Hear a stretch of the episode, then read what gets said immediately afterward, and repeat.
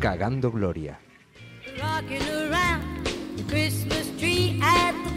Qué ganas teníamos de estar por aquí ya en Cagando Gloria, nuestro primer Cagando Gloria, chicos. ¿Qué tal? Muy bien. Bien, muy bien, muy contentos. Tenemos por aquí a Josefe Muñoz. Josefe, Hola, muy buenas. buenas. Elena Morisca, ¿Qué tal, amigos? Isabel Muñoz. ¡Feliz Navidad! Feliz Navidad. Bueno, pues con esta música, eh, Isa, ¿de qué hablamos hoy? Pues no sé, tiene que ser un tema relacionado. A ver, y he empezado diciendo Feliz Navidad. Yo creo que lo tenéis que saber ya, ¿eh? De La Navidad. Navidad. Que me encanta. A mí personalmente es que me encanta. En fin, a ver si cuando terminemos el podcast sigo diciendo lo mismo. Bueno, oye, nos gustaría también saber la gente que nos escucha, que todavía no sabemos cómo es el primero, no sabemos quién nos va a escuchar, quién. La sí. gente que nos va a empezar a La escuchar. gente A, que nuestro- a nuestros po- potenciales oyentes, Primero. claro. Eso. Claro. Oye, nos podían dejar comentarios, ¿no? En nuestras redes sociales, que todavía no tenemos, pero. Claro, claro. Pero bueno, hay que empezar pidiendo. Pero si, si queréis dejar comentarios, nosotros creamos esas redes Exacto. Dejadnos comentarios de, de la Navidad, yo que sé, Claro. ¿no? De De lo que sea. de lo que os guste. ¿Qué hacéis esta Navidad? Yo tengo la celebración típica Típica navideña. Claro, con los padres, la cena. Bueno, también en mi caso, como yo traigo, bueno, mi madre es polaca, pues me traigo muchas tradiciones de allí que vienen a ser también las alemanas. Oh, qué chulo. Entonces, claro, llevamos como celebrando ya desde San Nicolás, que es el 6 de diciembre, así que imagina. Nosotros tenemos realmente un mes de Navidad, pero de, de Navidad de la de antaño, de la de familia. Y bueno, y la de regalos también. Eso todo el mundo, yo creo. Eh, Josefe, ¿tú tus Navidades? Yo me voy de casita rural. Oh, Oh, plan tranquilito de los que me gustan. muy bien. Elena, Pues yo un poco como Isa. Es una época para estar así con la familia, descansar también, estar ahí con la chimenea, una mantita, una película. A ti borrarme a turrón de chocolate, por supuesto. Qué bueno. pero y te hace una escapadita a Londres, ¿no? que me he Eh, bueno, a ver, a ver si lo conseguimos. Sí, teóricamente hoy, mañana, pero vamos a ver, vamos a ver. que ha venido a grabar el podcast con las maletas Con porque se va, se va a Londres. Después te desearemos un buen viaje, ¿vale? Sí, sí. Bien, claro. eh, tenemos muchas cosas, hemos buscado mucha información sobre Navidad, anécdotas, curiosidades y empezamos contigo, Isa, ¿qué te parece? ¿De qué nos hablas? ¿Qué nos traes? Bueno, yo estoy buscando un poquito la- las tradiciones de, distintos países, pero sobre todo por el tema curioso, ¿no? Porque estamos tan acostumbrados a, celebrarlo pues con nuestros villancicos, la cena, turrones, o sea, lo vemos muy normal, ¿no? La forma de celebrar, que, de celebrar que tenemos la Navidad. Entonces, pues, bueno, un poco mirando en otros países qué es lo que se hace. Y lo primero que he buscado es en, en Filipinas, que se celebra una fiesta que se llama la fiesta de los farolillos gigantes. Y bueno, como todo, como todas las tradiciones que, van cambiando con el paso del tiempo, pues ellos empezaron con farolillos muy pequeños, hechos de papel, del mismo papel que se utiliza en la papiroflesia, para hacer papiroflesia, y con velas, pues ha cambiado a que ahora pues hacen farolillos de 6 metros con otros materiales, ¡Qué barbaridad! bombillas y diseños caleidoscópicos, o sea, Madre muy futurista, ¿no? Top. Entonces Eso me en Filipinas, así. ¿no? Eso en Filipinas, en la ciudad de San Fernando, que le llaman la capital de las Navidades. Entonces, bueno, si alguien va a Filipinas en Navidades, pues se va a encontrar con esto que, que, bueno, que se ha convertido en una competición donde 11 pueblos crean su farolillo y a ver cuál es el que gana. Hay el verdadero espíritu de la Navidad. El la competitividad. Podríamos hacer el nuestro. Podríamos hacer el nuestro y competir, ¿no? De, Claro, de papel higiénico, ¿no? El nuestro, ¿no? Por supuesto. estaría, Hay más corporativo. nos plantamos Sí. allí y los reventamos, ¿eh? Claro.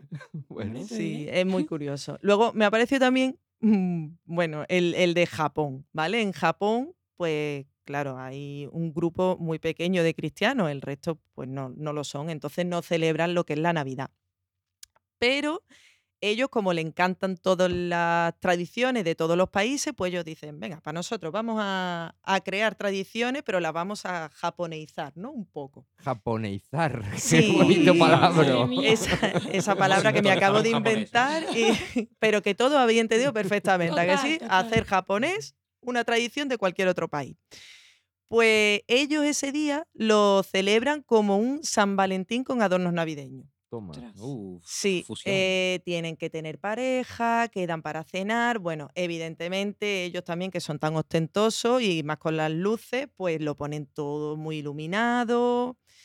Y tienen eh, la curiosidad de celebrar la cena de Navidad con pollo frito. Pollo frito del KFC. ¿Qué dices? Ni siquiera lo hacen ellos. No, no, no, no, no, no. Y el KFC, vamos, le ha sacado a eso mucho partido porque ya todas las navidades crea un menú de Navidad. mm, No voy a trabajar en KFC en. Navidad, ¿eh? Buenísimo. maravilla. Allí en. Japón, ¿eh? Qué barbaridad. A ver, por lo que he leído, ser pollo en Japón en Navidad. es como ser pavo en Acción de Gracia en Estados Unidos. Unidos. Muerte asegurada. que no, por lo que he leído, eh, lo del tema del pollo viene de los extranjeros que, que viven, en- bueno, que vivían, porque eso fue ya hace tiempo, ahora ya porque se, ha- se han acostumbrado a celebrarlo y tal. De los extranjeros que vivían allí, querían un pavo y entonces lo más parecido pues era el pollo frito y por eso pues ya... Y aparte allí, bueno, pues ya es que seguían, ¿no? El dulce, pues igual que nosotros tenemos turrones, polvorones y demás, pues ellos han creado uno que se llama el Christmas, Christmas Cake, que parece ser que es una tarta súper empalagosa, hecha con fresa y nata. En fin, la cuestión es, ellos quieren tener las mismas tradiciones que el resto de los países, pero hecha a la japonesa. A su rollo total. Exacto, menos mal que no la han hecho con sushi, que pues mira, eso que se Mira. agradece. Podría, podría Está ser, bien. cualquier cosa. Y, y su sobrecito al Max, justo después. Ah, Claro, claro. Y ¿Cómo no? bicarbonato que se lo traen también de aquí. Ahí está, tío, importación. Entonces eso me pareció curioso y, bueno, y luego ya mm, pues está como la persona o personas que reparten regalos a los niños que se portan bien y que castigan a los niños que se portan mal. Eh, ya sea con patatas podridas, como hacen en Islandia, o, o, bueno, a través de palos, como hacen en Perdón, Alemania. hemos, de- hemos dejado pasar lo de las patatas podridas. ¿Sabéis lo mal que huele eso? Sí, huele asco, fatal. ¿no? De las cosas más asquerosas que se te pueden. Pues Eh, imagínate si ha sido malo el niño.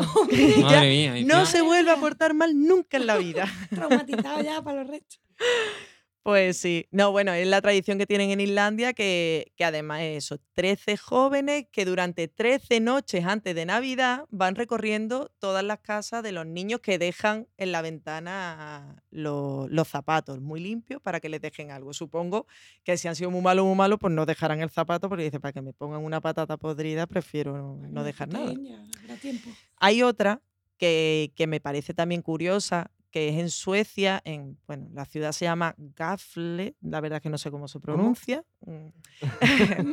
no la voy a decir No otra vez, por porque que encima la A tiene dos puntos, no sé, tendría que llamar a mi padre que sabe sueco y decirle, papá, ¿esto cómo se pronuncia? ¿Vale? Bueno, pues el caso es que en esta ciudad eh, también es una tradición, es la de construir una cabra de 13 metros en la plaza de... Sí, pero es que escucha, es que esto, y luego Josefe nos va a contar, lo de la cabra tiene un significado, ¿eh? Que aquí, La cabra de Troya. la verdad es que La la foto versión es low así, cost. La Estaban foto es escondidos en las ubres. Bueno, sí. El caso es que eh, la cabra pues se construía y, y vale, y estaba ahí en mitad de la plaza. Pero luego ellos lo han cambiado y han mm, creado una costumbre que es la de intentar prender la cabra, o sea, quemarla. Y lo han conseguido un montón de veces. Entonces a- ahora ya la costumbre se ha tornado a, vale, vosotros construís la cabra, que nosotros vamos a intentar quemarla. Pero ¿cómo, cómo, cómo es esto? Vamos las a ver. fallas, ¿no? ¿Quién, ¿Quién construye la cabra y quién la quema? Pues supongo que el pueblo, eh, lo que es el ayuntamiento de Hafle. Los gaflelianos son los que se encargan de construir esa cabra que luego ellos mismos queman. Ah, Madre mía, los vale. O Bueno, ellos mismos intentan quemar. ¿eh? Digamos La- que es la- como, lo- como los jugas de aquí, ¿no? Como en San Juan, Claro. que crean sus cositas y... Ellos todo en Navidad. Ay, Pero son el mismo pueblo el que lo construye y el que lo quema. Claro. Es como querer Como pegarte con una mano y sujetarla, ¿no? Es como- Algo así. Como en Valencia, las fallas. Claro, ¿verdad? Se Claro, hinchan, los se pegan la trabajera de la vida y después lo queman. Es Pero vamos, te digo una cosa, 13 metros de cabra. Sí. Es como, hace falta más cabra. Echa Claro. cabra. Se juntan con los de Filipinas, 6 metros de farolillo y esto. Después yo más, yo más. Calla que también estuve mirando, eh, curioseando y tal, lo- los árboles de Navidad más grandes del mundo y también estamos un poco locos, porque ya, bueno, pasamos del abeto a, bueno, algo que tenga forma de abeto con muchas luces. Y de ciento y algo creo que fue el más alto que fue en México. O sea que aquí lo de la competición es que nos flipa Aquí mucho, ¿eh? quién la tiene más grande. ¿te Sí, ¿Tú no has visto al alcalde de Vigo, por ejemplo? El alcalde Vigo que ha hecho. El alcalde de Vigo dice que se la echa con el de Nueva York. Exacto. Dice Pero que es desde Nueva York van a ver las luces de, Vigo. Y, y el de Madrid ha echado 3 millones de euros más, ¿vale? Con tal de tener más luces que el de Vigo, porque claro, en Madrid. Esto al final está siendo la guerra de las luces, porque aquí en Málaga no se quedan cortos tampoco, ¿eh? Que este año creo que Ah. tenemos cinco árboles luminosos Sí, por, por toda, toda Málaga. Málaga. sí. La asociación de epilépticos ya no sabe qué hacer. Desesperado. Esto es Navidad. Oh. I don't want a lot for Christmas.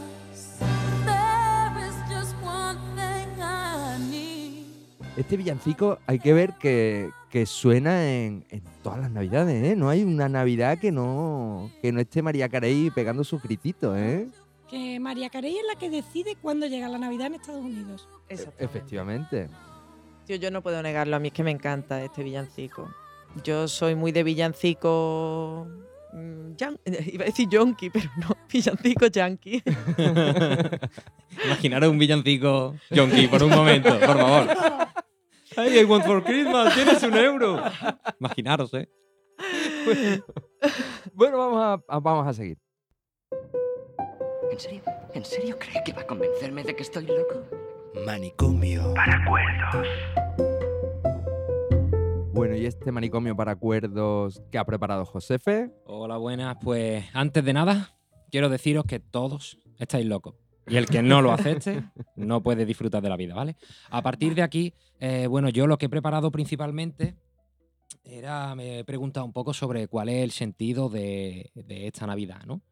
Eh, tenemos diferentes países, diferentes sitios, como ha hablado nuestra compañera, y entonces nos damos cuenta de que hay multitud de maneras de celebrar esta festividad, ¿no?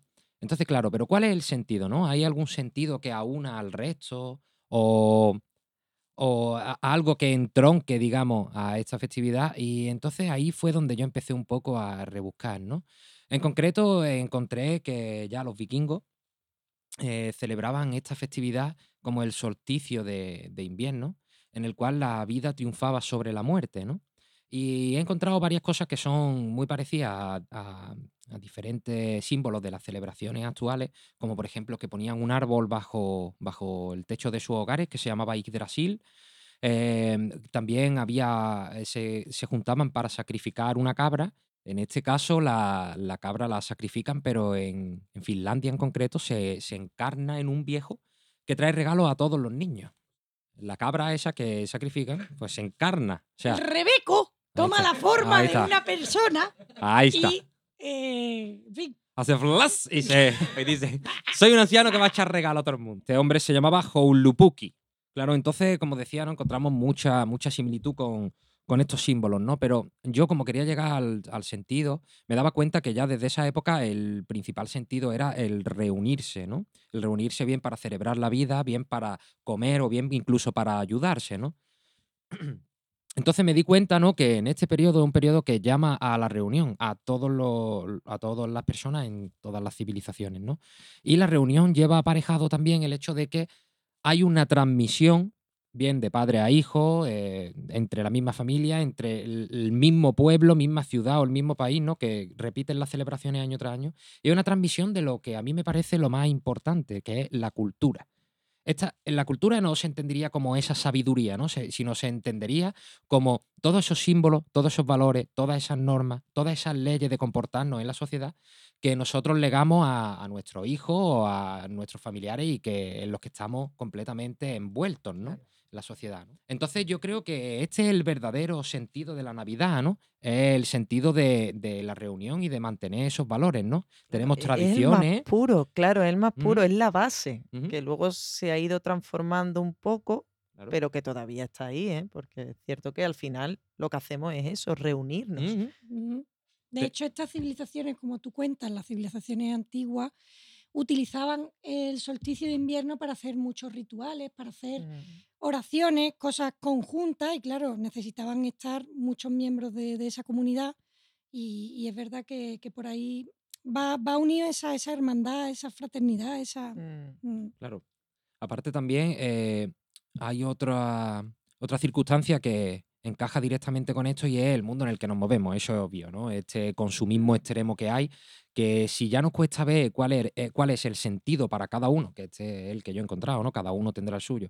Si ya nos cuesta, si lo rellenamos, lo envolvemos y lo amasamos con super ofertas, eh, ya eh, la gente espera más la Navidad más que por ver a sus familiares, al primo ese que vive en el pueblo, más por a ver qué me puedo comprar en el corte inglés Claro, ese Black Friday, ¿no?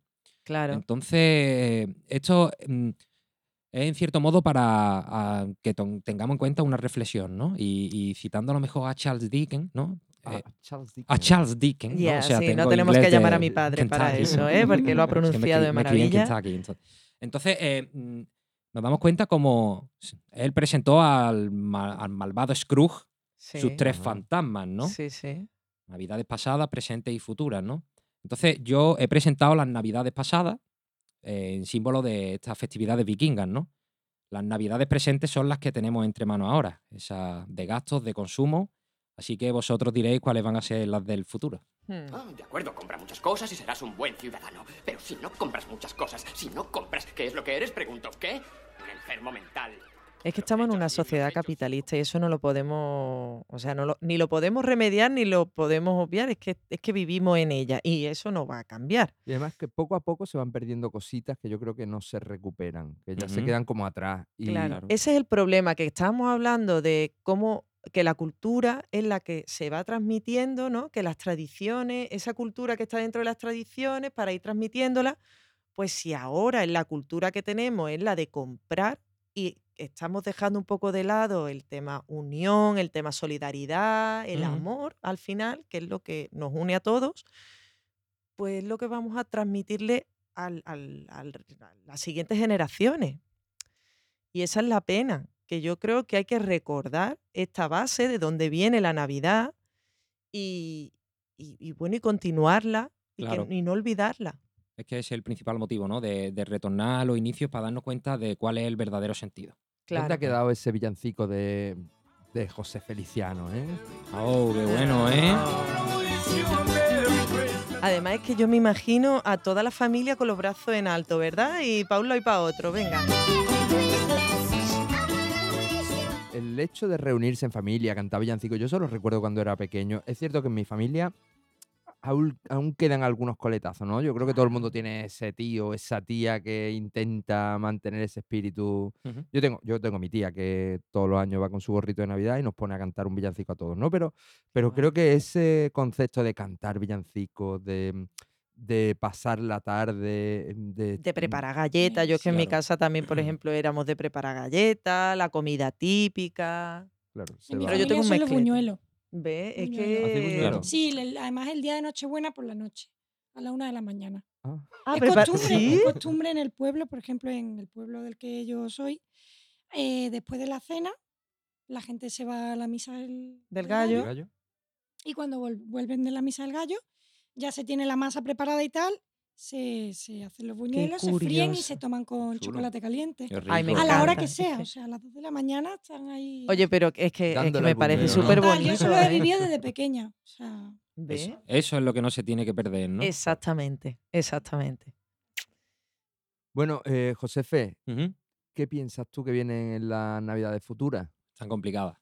A completar. O sea, si seguimos así, no es si seguimos así, es que ya es una cosa que es inherente ya a nosotros, a nuestra generación, ¿no? O sea, lo podemos ver en cómo eh, este sistema o este fenómeno de masa, llamémoslo como queramos, eh, se apropia de cualquier idea, ideología, fiesta, tradición, absolutamente de todo, ¿no? Ya simplemente podemos ver cómo de la ideología del movimiento feminista ya hay camisetas en ciertas tiendas de ropa que ponen feminist. Ahora con el boom de- del medio ambiente ya las vamos a ver. Camisetas Claro. con apología del medio ambiente. Ah, Se apropian de ideas y ¿tú qué eres?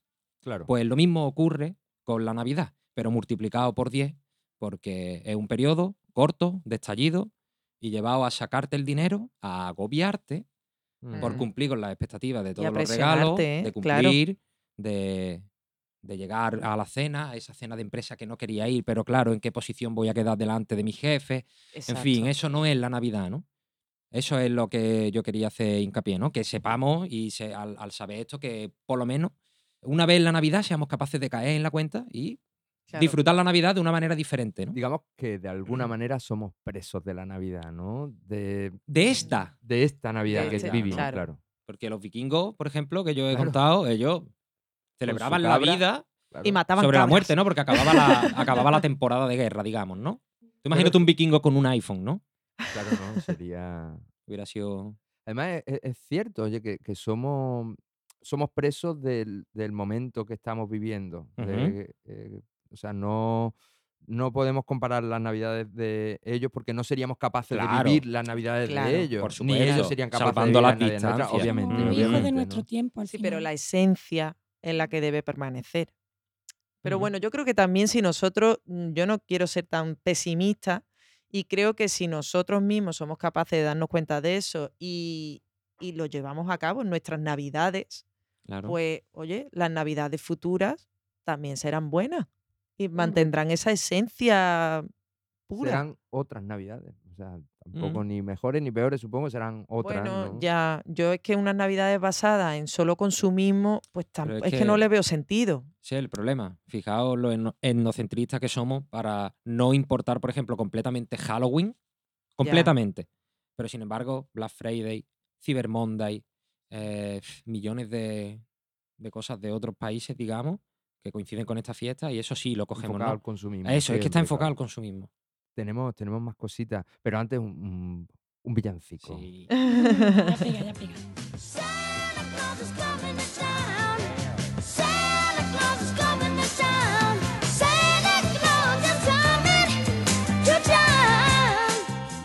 Y este villancico justo antes de ponernos un poco más tenebroso. Vamos a dar paso a Elena Morisca con su Misterio sin envolver.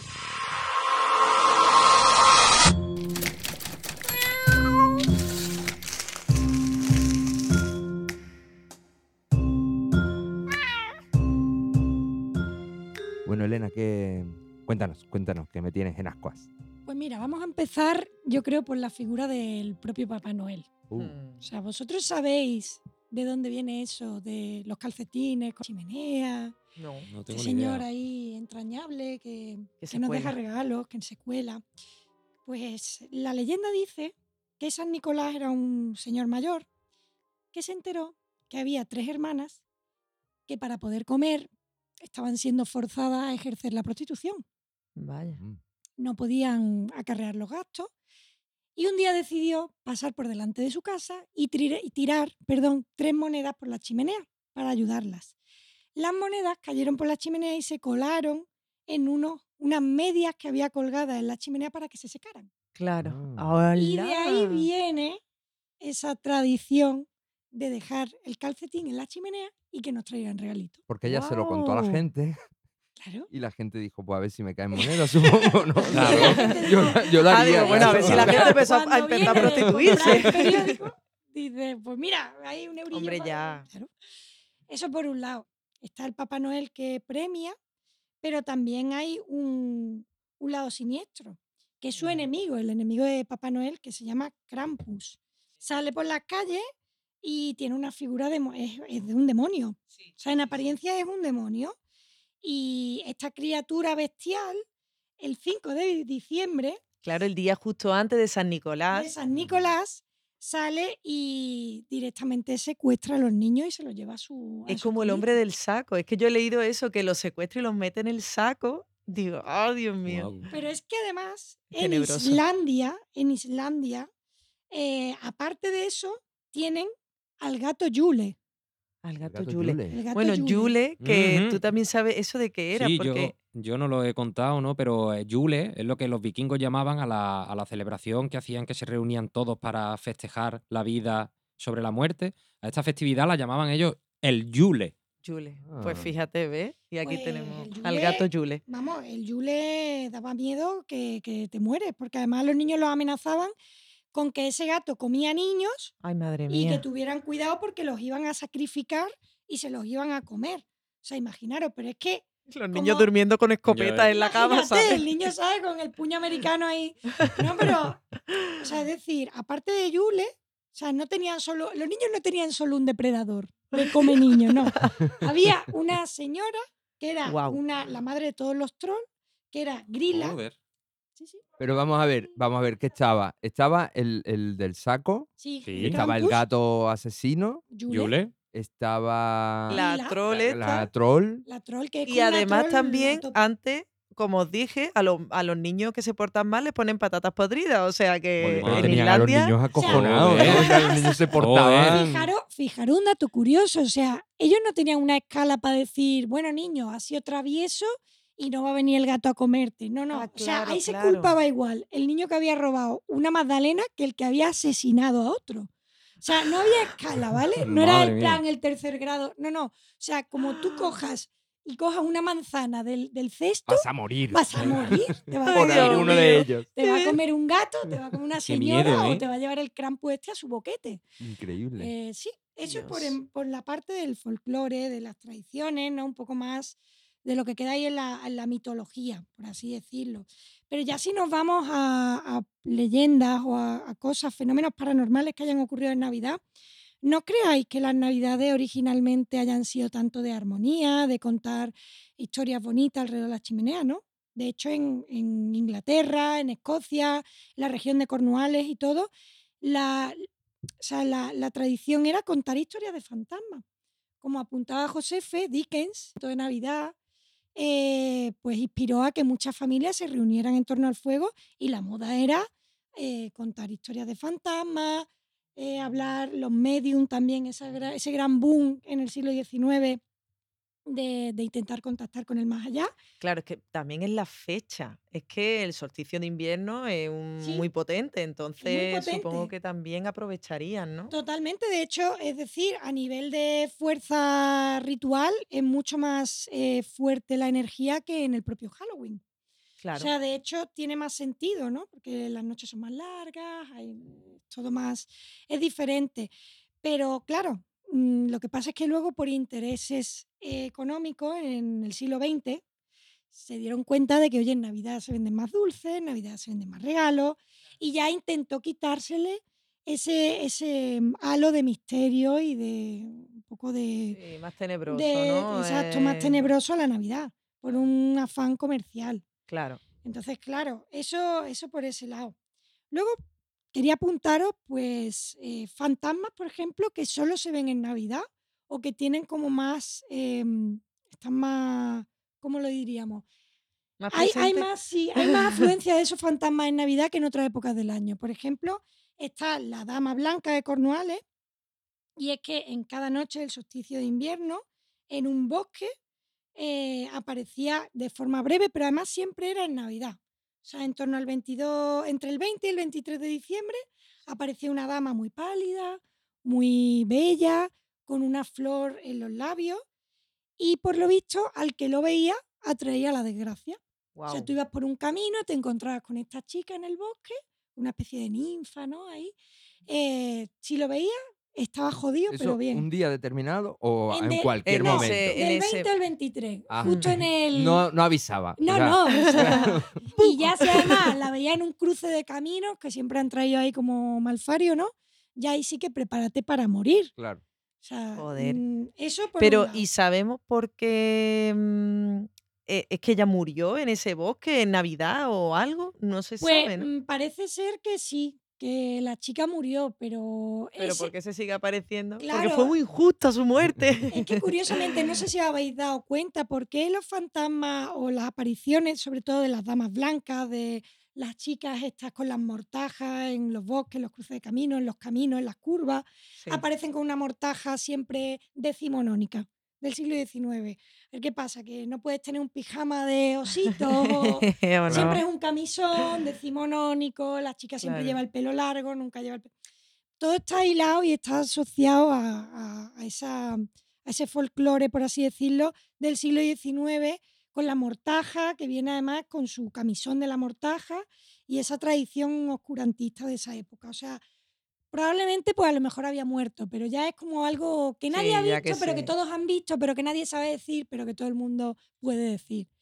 Eso por un lado. Luego está el mítico. Me estoy yendo a Inglaterra porque es que Inglaterra y toda la región, Reino Unido, Claro. Escocia, tiene esa, esa Ese cosa, ¿no? clima ya, ¿no? Y Ese ese, clima. ya que... De hecho, no nos olvidemos que, como siempre hablamos fuera de los micros, Edimburgo es la capital mundial de. Que te del- gusta los- Edimburgo, es que me ¿eh? Te encanta Edimburgo. Oye, yo tengo tantas Siempre ganas de que ir. puedo meto Edimburgo en todo. O sea, ayer estuve guay. hablando de Edimburgo, la última vez que estuvimos aquí antes de grabar estuve hablando de. Edimburgo, o sea, Edimburgo forever, ¿vale? Bueno, pues eh, hablando eso de los fantasmas que se suelen aparecer en, en la época de Navidad, en Reino Unido, en toda esa zona, eh, está también el fantasma de Ana Bolena. A ver. Como sabéis, Enrique VIII eh, se cargó. mujeriego. El mujeriego, que además después se cargó a todas las mujeres todas. que prácticamente que tenía. Pues Ana Bolena fue acusada de bruja.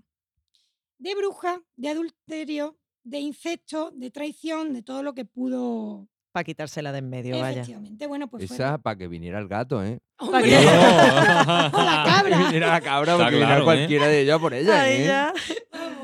Pues no te creas que Pues- Enrique estaba seguro que haría algo, estaría buscando a ver Imagínate qué. a ver cómo se la quitaba en medio. Bueno, Ya. pues esta mujer, la pobre, la re- estuvo recluida en la Torre de Londres, como sabéis, y allí mismo fue, mm, fue decapitada. De Sí. hecho, se puede visitar, te hacen tour por el sitio exacto Sí, donde le yo estu- cortaron la cabeza.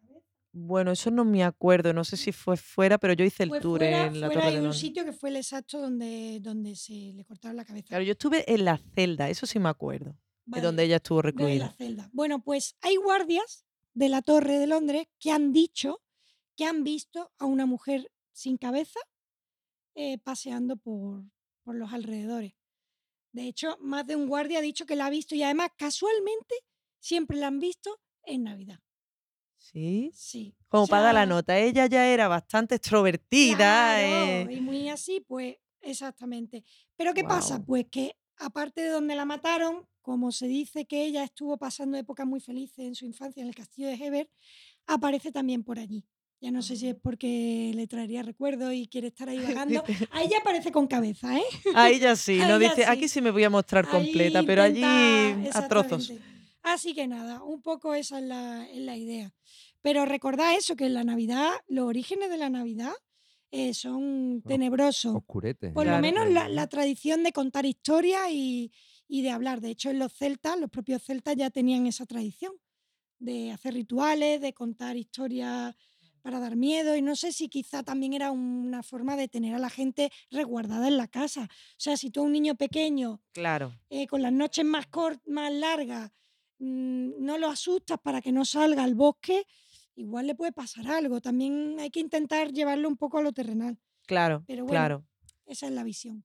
Muchas gracias, Elena, por tu investigación y por, por traer esa, e, ese misterio que, que le da. Eh, vamos a hacer una conexión vía Skype con Emilio Molina. Empieza. La pianola. ¿La pianola? ¿Qué? La pianola.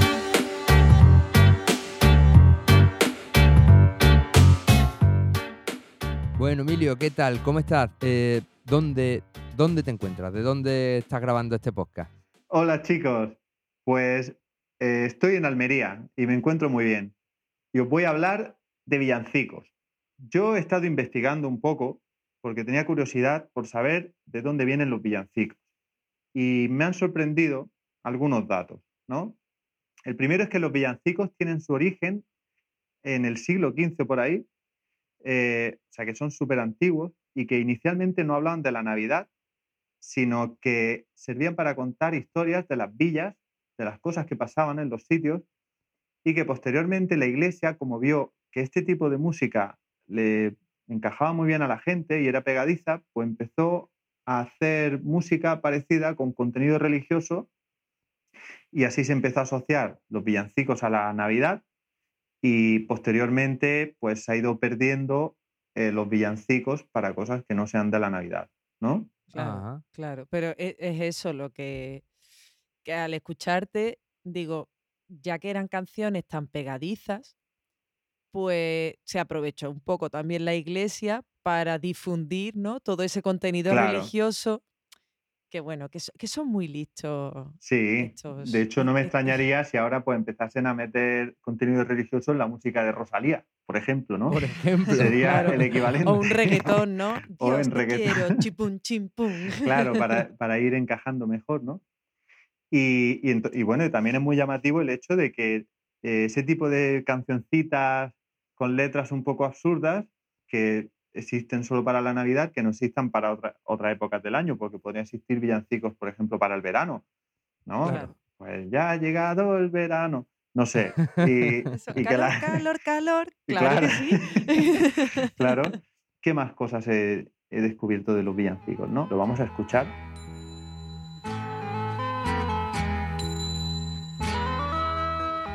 Es, tiene sus, sus orígenes en el siglo XVI. De hecho, ahora que lo estamos escuchando, a mí es que me suena una música como, como un poco antigua, poco Muy, muy, muy básica, ¿no? Como. una música eso medieval o renacentista o algo así. Ay, es cierto, es cierto. Sí, y he descubierto también, claro, ahí va, muy de corte. Y he descubierto también que el fum fum fum eh, realmente viene de humo, humo, humo. O sea, el 25 de diciembre, humo, humo, humo.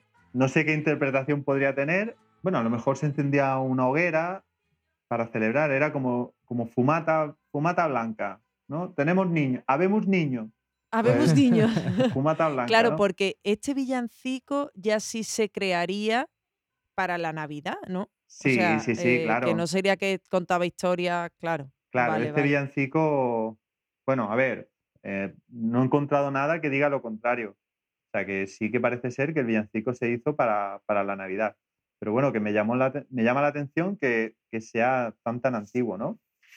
Y Claro. entonces, eh, reflexionando un poco, pues, a ver, eh, uno se da cuenta que los villancicos suelen tener músicas animadas, músicas alegres, ¿no? Por ejemplo, el Jingle Bell, o, o bien músicas tranquilas pero calmadas que, bueno, que transmitan paz para este tiempo de sosiego, como Noche de Paz, ¿no? Claro. Sí. Y rebuscando un poco, he encontrado algunos villancicos que se salen de esta norma y que de hecho algunos me parecen bastante tristes o bizarros. Y, y los vamos a comentar. Algunos son famosos, por ejemplo, eh, el- hay uno que en Andalucía es famoso que es Carita Divina, es un villancico flamenco.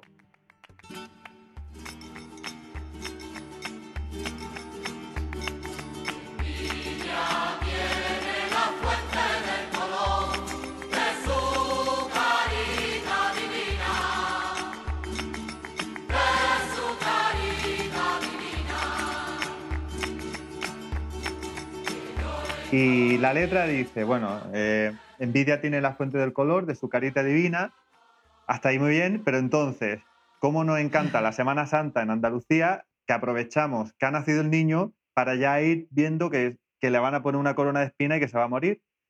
Porque, porque lo siguiente que dice es, pero estoy viendo en la frente de mi Dios una corona de espina, qué dolor, qué dolor. Y ya el resto de la canción habla de la muerte de Jesucristo.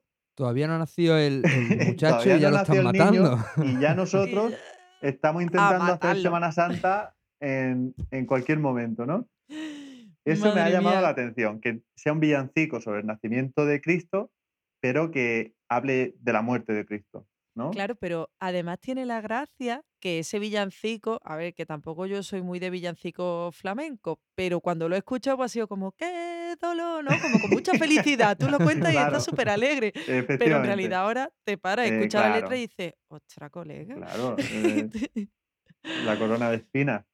Y, y bueno, y si te vas a villancicos de en- a otros países, eh, este, este que he encontrado, en mitad de la letra la madre le dice, ¿será que tú hiciste algo malo?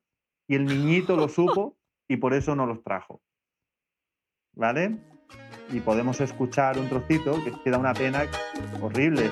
Mamá, ¿dónde están los juguetes? Mamá, el niño no los trajo. ¿Y esto es un villancico? Un villancico.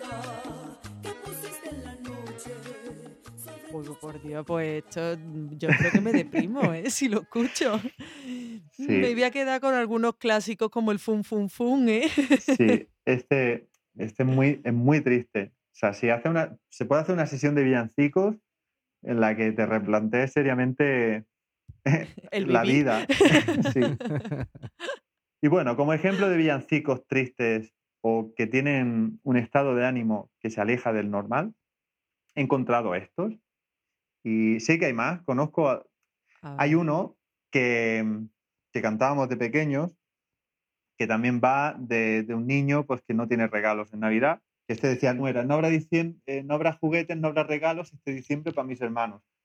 Y ese lo cantaba yo de pequeño eh, pero eh, no lo he encontrado. Pero nosotros lo cantábamos también con mucho buen rollo, en plan, no habrá juguetes para mis hermanos, tal, y tan contentos todos. Nos reparamos en la letra. Y ahora os voy a contar eh, acerca de algunos instrumentos, concretamente me voy a centrar en uno, que se asocia eh, sí o sí a la Navidad, ¿no? Que son los cascabeles. Que por Los algún cascabeles motivo Navideños. los cascabeles navideños, claro. Yo me pregunto por qué, por qué esto se asocia a la Navidad tantísimo, ¿no? A ver, probablemente esté relacionado con, con los renos de Papá Noel que podían llevar cascabeles y, y entonces pues se puede asociar a, a esto, ¿no? No lo sé, porque es cierto que se asocia mucho a la Navidad y de hecho el uso de este instrumento en cualquier otro contexto le da un toque rarísimo a cualquier música. He encontrado ¿Ah, sí? un vídeo de un pianista de un pianista tocando un preludio en do menor de Chopin. El vídeo se llama Cascabeles inapropiados. Podéis ver cómo suena.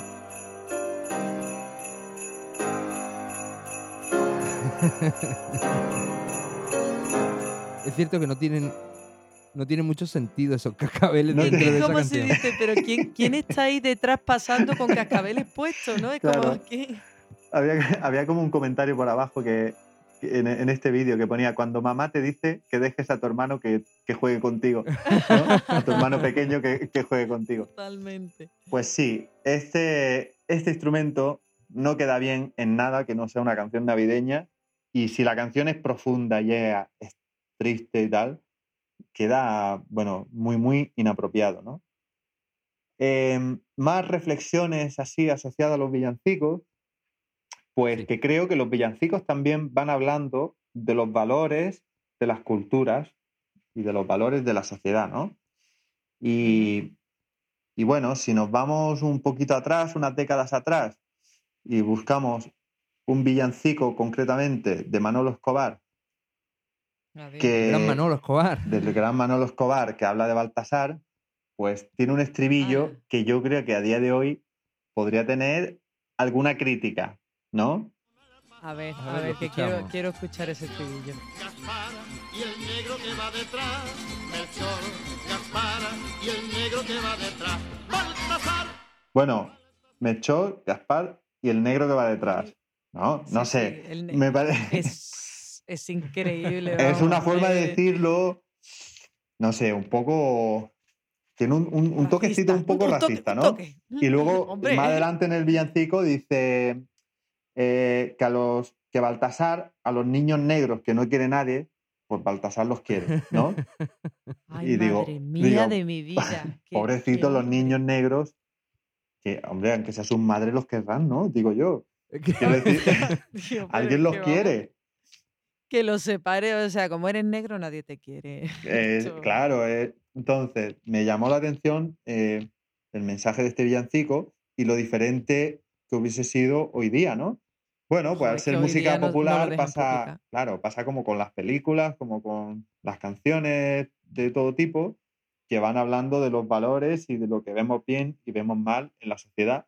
Y, y Claro. bueno, pues este villancico a mí me, la verdad que, que me marcó, ¿eh? Hombre, es eh, eh, destacable el, el pensamiento y la forma de expresarlo, ¿no? Eh, claro, es, pues, es eh, claro, es Manolo Escobar, es otra época, ¿no? Es otra época. Claro. Totalmente. Sí.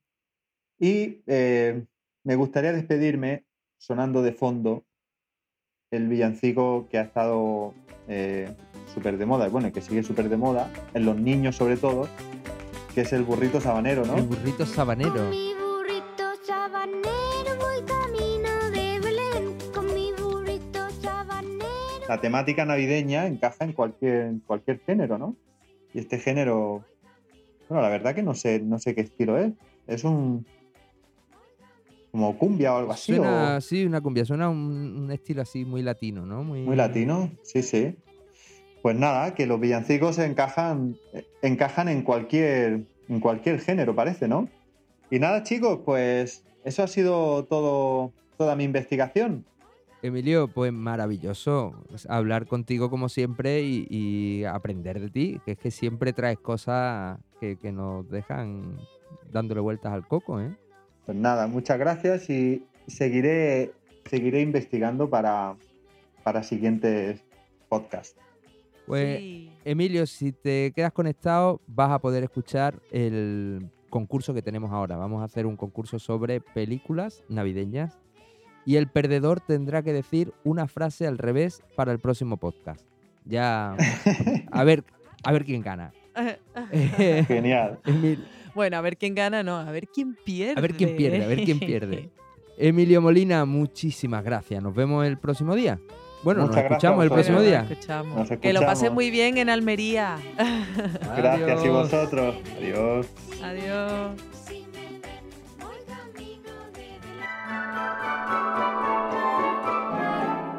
Empezamos el concurso navideño. Bien, con la primera pregunta vamos a ver, ¿eh? En la película Un padre en apuros. No, vale, José, pues ya está levantando la mano y no termina Ah, claro, la hay que pregunta. terminar la pregunta, ¿no? Claro, Eh, esto es vale. como Hay que terminar la ganar, ¿vale? pregunta. Vale, vale, vale. Además, voy a dar tres opciones, ¿eh? Ah, oh, vale, vale, vale. Ah, qué guay, mejor. En la película Un padre en apuros, ¿cómo se llamaba el regalo que le prometió a su hijo? A. Ultraman. B. Turboman. C. Un gusilud. Tío. Josefe, bueno. ¿cuál es la respuesta que das? Claramente el Gusilú. Joder, claro. Elena, Turboman. Turboman. Isa, Eh, no tengo ni idea. Yo la mía era de broma. Bueno, La- ya- la- no, no, o sea, la, respuesta es la respuesta. La primera respuesta que se da es la que se da. Fantástico. Punto para Elena y para Isa, Josefe. Pero. Es lo que, es lo que hay. pero Tenéis no un punto cada una. Si ahora acertáis todas, Josefe ya perderá, ¿vale? Aunque ¿Sí? so- hay muchas preguntas. Vamos a ver. En la película El Grinch de Jim Carrey, Sí. ¿cómo se llamaba el perro que aparece en la película? A. Max. B. Milo. D. ¿De? y la C. D. D. claro. Sí, mismo. Donald Trump. Josefe. Mi- Milo. Josefe dice Milo. Elena. Max. Max. Yo digo Isa. Milo también. Milo. Punto para Elena.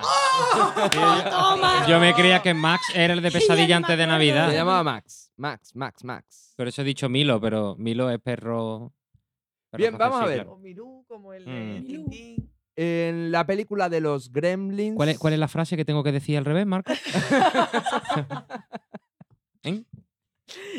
Bueno, espérate, que, El- que aquí la que no ve peli no vea, ¿eh? La carrera que lleva. Yo llevo ya dos tortazos. A ver, tú llevas dos cuantas Sí, veces dos. Ay, el día traemos tarta. Ay, ay. Bueno, vamos a ver. En la película de culto de los Gremlins. Película de culto de los 80.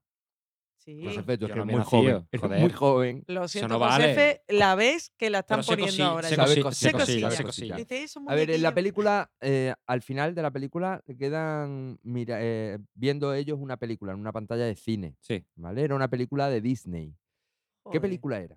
A. La Bella Durmiente. B. Blancanieves y los Siete Enanitos. C. Frozen. Eh, Josefe, Yo creo que es la Bella Durmiente. La Bella Durmiente. Elena, Yo voy a decir Blancanieves. Por fecha quizás es más posterior La Bella Durmiente, Es que eso es lo que yo he pensado. pero voy a decir Blancanieves porque fue la primera película de Disney. vale. Isa, Pues yo había pensado en Blancanieves, pero. mm, En fin, porque me he imaginado a los Gremlins ahí haciendo de dormido y, en fin, i- interpretando la peli. Me lo estoy inventando. ajá. Blancanieves. Blancanieves. Pues la respuesta correcta es Blancanieves. Va- voy Vamos, empieza a practicando. practicar con la practicando. vamos.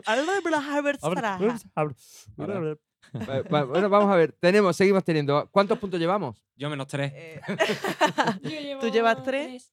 Venga, Ay, yo eh, tenemos en la película eh, de Macaulay Culkin. Em, Ah, la de ese niño que. Solo en casa. Ese niño que está, ese niño que está solo, pobrecito. el pobretico mío. Vamos a ver, ¿a qué ciudad se fue la familia de Macaulay Culkin? A. Londres. B. París. C. Melilla. A ver, em, Josefe. ¿Puedo dejar de ser el, el primero en responder, por, por favor? Diría Londres, pero por, por el entusiasmo. ¿Tú dirías Londres? Londres. Elena, Por supuesto que fue París. París. Es Adiós. que yo Isa. también iba a decir París, por eso cuando he dicho Londres me he partido. Fue Melilla. No, no se fueron a París, Josefe. A ver a su tío Frank. No sé A ver a su tío Frank, mira. Eh, En Josefe. la segunda fueron a Florida. La madre le dijo a Kevin que si no le gustaba podía decorar una palmera. Yo soy muy friki, ¿vale? Alone. Me parto. Bueno, en la, la última pregunta, Josefe. Ah, he ganado. que ¿no? no la acierte. Va a hacer un pleno, tío, Vale. ya. ¿sabes? Ah, bueno, bueno, si no acierto ninguna, no. he gana- he- eh, digamos que no me toca, ¿no? Es como si no hubieras participado, tío. Es como no presentado. Bueno, tiene, has hecho un puntito, ¿no? No, no, ninguno, cero, cero, cero. He dicho Gusilú de broma y ha sido la cruz. Fue el clavo. El San Benito. No puedo hacer nada ya. Venga, a ver. Última pregunta. Ya verá cómo me esquiva. La de Londres la he dicho con la convicción, de verdad, al máximo y no. En uno de los últimos títulos de Netflix, como es Arthur Christmas, ¿qué parentesco guarda Arthur con Papá Noel? A. Sobrino. B. Hijo. C. Primo segundo por parte de madre. ¿Pero quieres empezar tú? Sí, sí, por supuesto, claro. Ahora dice primo segundo por parte de madre. Es la, es lo la que obvio. pensaba, ¿eh? De verdad, porque te has reído ya. eh, Bueno, pues diré sobrino, ¿no? Al azar y seguro que acertaré. Y... Sobrino. Sobrino. Sobrino. Vale. Yo Elena. Yo pienso que sobrino. Sobrino. Isa. Hijo. hijo. La respuesta correcta es la B. Hijo. Isa, muy bien, punto para Isa. Oye, eh, eh, ¿quién ha ganado? Yo. Bueno, ¿Quién ha ganado por abajo? Yo. Josefe, Josefe. Creo que hay un empate. ¿no? hay un empate técnico de... Pues no lo sé, no lo sé ahora mismo. Yo tampoco. pero bueno, tenemos un, el- realmente era es el- es el no perdedor que el que gana. nos Este juego interesa el aquí. importante no es el que gana, Eh, sino el que que pierde. El que pierde. El que pierde. Ese- esa es la estrella. Pues La estrella de Josefe, Navidad. Josefe, Ujú. eh, el mes que viene, ¿Sí? en el próximo podcast, de- podcast, es que me cuesta mucho Claro. decir la palabra podcast. Bueno, Piensa en palomitas. andaluces, Sí, es lo que palomitas. tenemos. En el próximo podcast, eh, palabra, frase al revés, ¿vale? Que la vamos a, a seleccionar ahora mismo. Yo Ah. creo que podías decir feliz Navidad a todo el mundo. Vale. Al revés, ¿vale? Ahora la pondremos, ahora te... Pero una pregunta. sí. A ver. Para saber si lo he hecho bien, después lo grabaremos, le daremos la vuelta y lo escucharemos. Efectivamente, y lo escucharemos para ver si está bien dicho. Bueno, oye, qué buen ratito hemos echado, ¿eh? Digo. Sí. De verdad que sí, ¿eh? ¿Verdad? Yo me lo he pasado de maravilla. Para terminar el podcast. Un titular. un titular. Amor. Amor, qué Oh. bonito. Josefe, supera eso. A ver. Elena, una palabra ¿Una palabra? Empatía. empatía. Josefe, Tra- transmisión. transmisión. Y aquí Hoy- con esto terminamos la transmisión. Ahora Claro. váyanse a pensar. Piensen- Piensen en la palabra transmisión. Como decía Anthony Blake, no le den más vueltas, no tiene sentido. Transmisión. Transmisión. Bueno, eh, gracias por haber estado ahí. Si habéis llegado hasta el final, oye, tenéis mérito. Hombre. El que se haya quedado escuchando hasta el final, Madre mía, qué mal está la vida. estamos encantadísimos y volvemos el mes que viene. Posiblemente, posiblemente haya de verdad redes sociales y nos podáis dejar cositas y haya, haya manera de que nos comuniquemos. Muchas gracias y nos vemos el próximo Mes. mes.